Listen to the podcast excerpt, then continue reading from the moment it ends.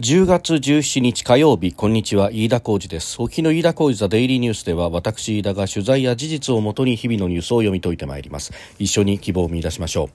今日取り上げるニュースまずはアメリカのバイデン大統領が18日にもイスラエルを訪問すると、えブリンケン国務長官が発表しました、えー、それからロシアが中国に追随をしまして、えー、日本の水産物の輸入を制限するということが発表されております、えー、原発の処理水の海洋放出で中国に同調するということです。それからですね国会の召集を前にして、与党の首脳会談が総理官邸で行われました、減税の方針について岸田総理はいずれ政府の考え方を示したいというふうに山口公明党代表に対して述べたということです。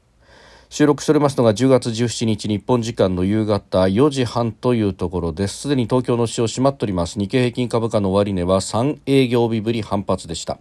昨日と比べ381円26銭高3万2000飛び40円29銭で取引を終えました。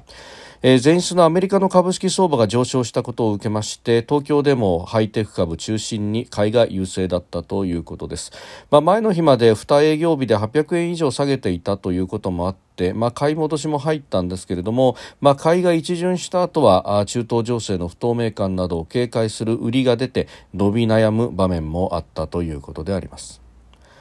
さてその中東情勢をめぐってですがアメリカのバイデン大統領が18日にイスラエルを訪れると発表しました、まあ、イスラエルはイスラム組織ハマスと交戦をしているということ。そしてバイデン大統領に対しては、えー、ネタニヤフイスラエル首相がですね、えー、訪問を要請していたということがあります、まあ、それに応えるという形でありまして、まあ、アメリカとしてですねイスラエル支援の姿勢を明確にするということでありますが、まあ、他方ですね、えースラエルは地上戦をこれから行おうとしているということ。そして、えー、これに対してはですね、まあ、一般市民に対する影響というものが非常に大きいのではないかということが言われていて、まあ、ハマスのやったことはもちろん、えー、人道的にも大いに問題があると、えー、市民に対して、えー、向こうの一般市民に対してのこのテロというものを非難するとともにですね、まあ、その自衛の措置としての、まあ、イスラエルの 어,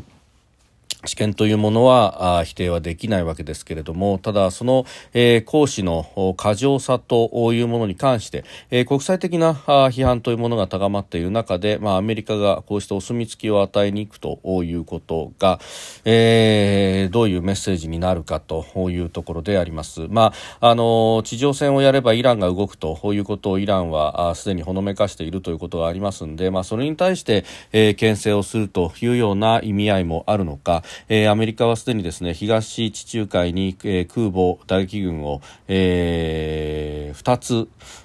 進出をさせているということもありますので、まあ、イスラエル支援を明確にすることによってイランへの牽制というような意味合いもあるのかそして、まあ、アメリカ国内に対してですね、えー、選挙に向けてのメッセージというようなこともあろうかというところでありますが、えーまあ、あのバランスを取るというような意味もあるのかその後ですね、えー、18日にはヨルダンの首都アンマンも訪れて、えー、パレスチナ自治政府のアッバス議長やヨルダンのアブドラ国王エジプトのシシ大統領に会うというようなことも、まあ、発表されております、まあ、この辺りで、えー、中東歴訪するんだとその中でイスラエルを訪れるんだというような薄め方も一方で、えー、しているというところでもあるようであります。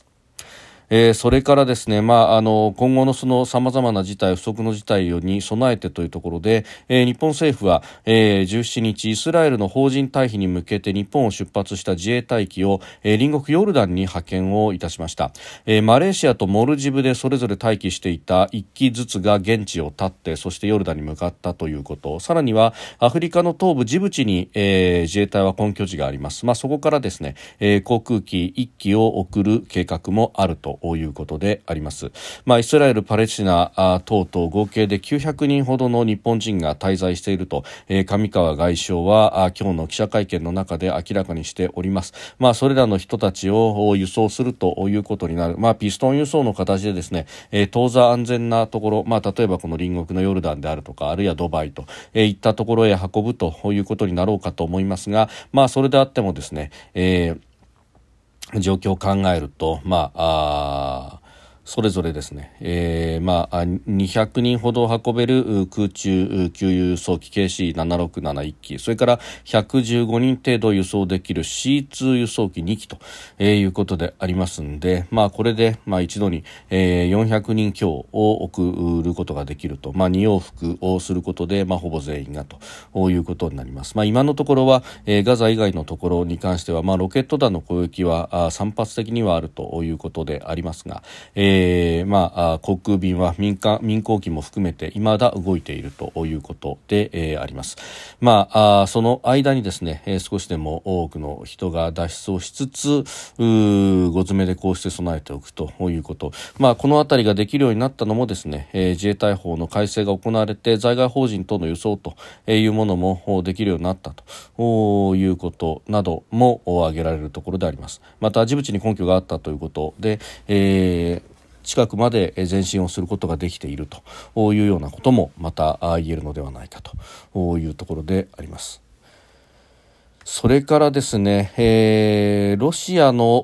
農業省傘下の動植物検疫監督庁が16日予防措置として、えー、日本産水産物の輸入を制限すると発表しました、えー、東電福島第一原発の処理水の海洋放出を受けてということで、まあ、中国が導入している全面的な輸入停止に加わると、えー、しております、まあ、そもそも論として中国は、まあ、国内的な事情の中でですね、えー、今まで、掲げてきたこの、えー、処理水を汚染水というふうに言いそしてその危険性を言ってきたというところがあるので、まあ、この旗は下ろしづらかったということがあり、えー、そして、まあ、この科学的な根拠が非常に薄弱であるということは100も承知の上で、えー、国内政治的な動きとしてやってきているというのが、えー、大方の指揮者の見方でありましたけれどもわざわざそれに追随するということ、まあ、ロシアがいかに、えー、弱体化しているのかというのが逆に分かってくるということであります。まあ、一帯一路のサミットにですね、プーチン大統領が行くということで、えー、ありますが、まあ、これも含めてですね、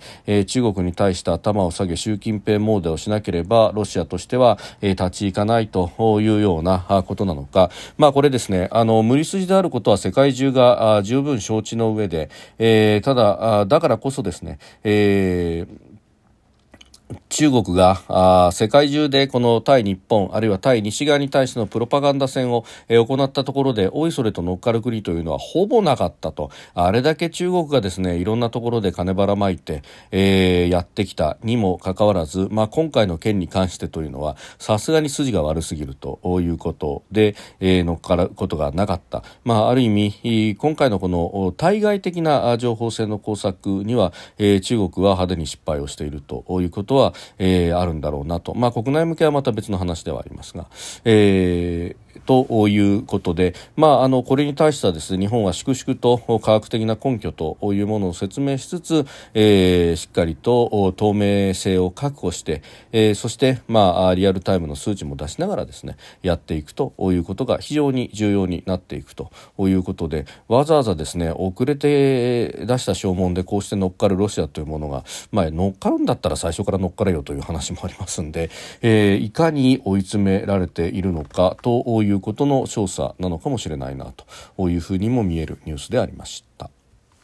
それから国内の話ですけれども、岸田総理は、えー、今日総理官邸で公明党の山口夏夫代表と会談をしました。えー、いわゆる与党首脳会議ということ、与党首脳会談ということになります。で、国会の開幕を今週金曜日に控えているということで、えー、10月に策定する経済対策、あるいは今週末22日に投開票の、えー、衆参2つの補欠選挙の情勢について協議をしたということであります。で、この経済対策についてはですね、まあ、公明党はすでに、えー、所得税の減税ですとか住民税の非課税世帯への給付措置というものを主張しておりますので、まあ、それをですね、えー、取り上げたところ総理はいずれ政府の考え方を示したいというふうに述べたということであります。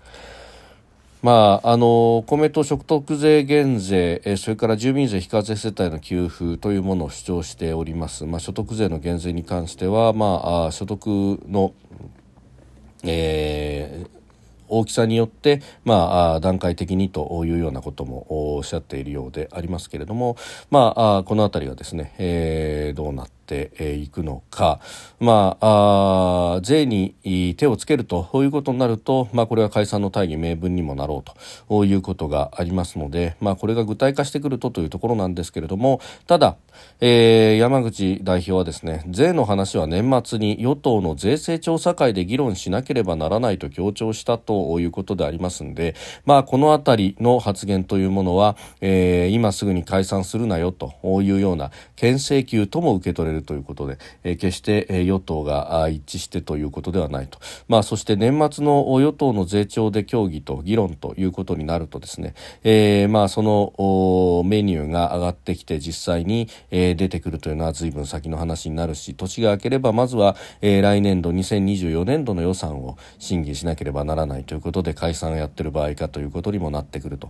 でそうこうしているうちに岸田総理の総裁としての自民党総裁としての任期が、えー、秋口にはやってくるということで、えー、その総裁選挙が近くなってくると、えー、解散をするにしてもですねいやあのその前に総裁選がとで選挙の顔として果たしてふさわしいのかということになってきてこれは、えー、まさにですね、えー、この前任の菅総理があ任期直前に解散を打とうとして解散が打てず結局、えー、総裁選の日付が近づいてきて、えー、出馬を断念するというようなことににもなっていく、まあ、そのレームダック化の過程というものと、えー、非常に重なり合うような展開になってきております。まあ、まだまだこの時期から、えー、どうで出るのかというのは、まあ、特に臨時国会が始まって冒頭とかいろんなことも言われてますが、まあ、その辺もですね、えー